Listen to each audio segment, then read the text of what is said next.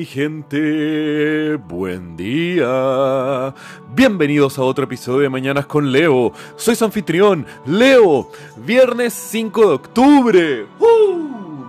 Comenzando el fin de la primera semana de este hermoso mes de octubre, ya se está sintiendo cada vez más y más la transición de primavera a verano, los días más soleados y las noches más cálidas. Así que aprovechen este hermoso clima, mi gente, para plantar más plantas en su vida. Aprovechen el sol, sinteticen toda esa hermosa vitamina D que es un hermoso precursor para tantas cosas buenas de la vida. Pero nunca se olviden de usar bloqueador solar, pues el cuidado de su piel es algo esencial, mi gente. Es nuestro órgano más extenso y además es el que está siempre en contacto con los elementos, siendo nuestra primera barrera contra las cosas feas que tenemos en la vida. Yolanda Protección, hoy les quiero contar la historia de cómo una ganadora del premio Nobel y sus trabajos para salvar cientos de millones de vidas mediante el uso de los avances de la medicina moderna y la fusión con la medicina tradicional china. Tu Yao Yao, se escribe T-U-Y-O-U, Y-O-U, siendo el nombre más difícil para cantarle Happy Birthday,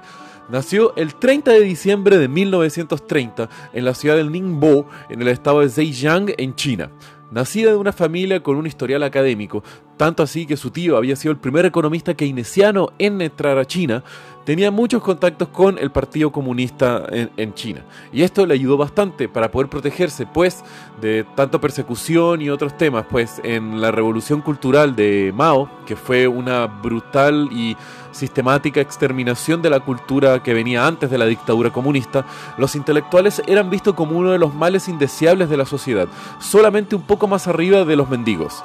Pero esto cambió con el pasar del tiempo y con los favores políticos que Tu Yao Yao tenía dentro del gobierno. Esto fue porque pasó de ser perseguida a comenzar a trabajar con el ejército como jefe de investigaciones clínicas y como corría en los años 60, estaba en la mitad de la guerra de Vietnam, siendo el bando de Ho Chi Minh un gran aliado de la China comunista. Y las tropas vietnamitas estaban sufriendo una enfermedad que lo estaba azotando con sus líneas en su conflicto armado contra Estados Unidos y las fuerzas de Vietnam del Sur. Pero esta enfermedad es algo que llevamos nosotros como especie acarreando con nosotros hace miles de años, pues es el mayor asesino de la humanidad después de la senescencia, y es nuestra querida amiga malaria. Sí, transmitida por mosquitos asesinando humanos desde hace más de 10.000 años, causada por un parásito de un grupo de microorganismos de la familia Plasmodium. La malaria ha sido algo que nosotros como especie hemos tenido que lidiar y al mismo tiempo sufrir por miles y miles de años. Y ahí es cuando entra Yao Yao a la historia, pues al ser puesta como líder de la tarea del, equipo que estaba siendo liderado por el ejército comunista de China para apoyar las tropas de, de Vietnam, los científicos a cargo recolectaron junto con el equipo de Yao más de 250.000 muestras de hierbas, raíces y otros compuestos de la medicina tradicional china.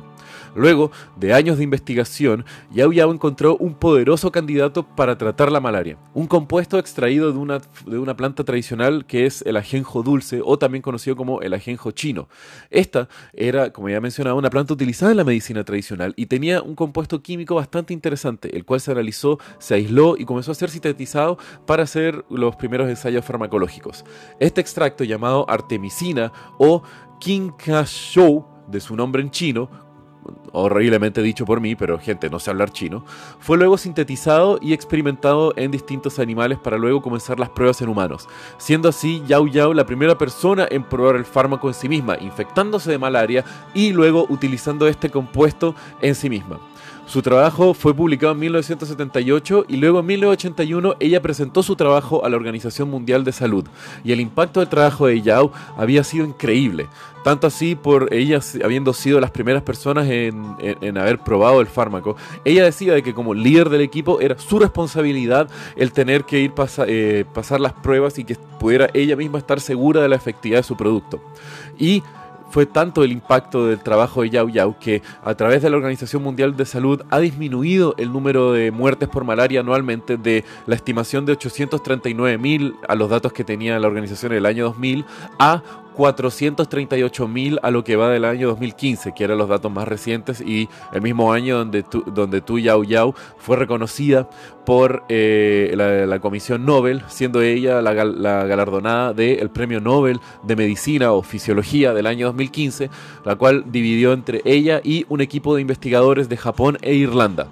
Pero qué grande mi gente tu Yao Yao combatiendo a uno de los más grandes enemigos de la humanidad y asesinos de ella, desarrollando un compuesto mezclando lo mejor de la medicina tradicional y sus bases de hierbas y distintos compuestos que pueden tener eh, moléculas que después pueden ser sintetizadas y reproducidas con la medicina moderna para traer los beneficios de lo mejor de dos mundos. Así que, poderosa mujer Yao Yao, y les dejo esa historia para que hoy tengan esa pequeña inspiración de cómo a veces mezclando y combinando distintas cosas podemos llegar a grandes resultados. Así que, bueno mi gente, que tengan un muy buen día, los quiero, besos.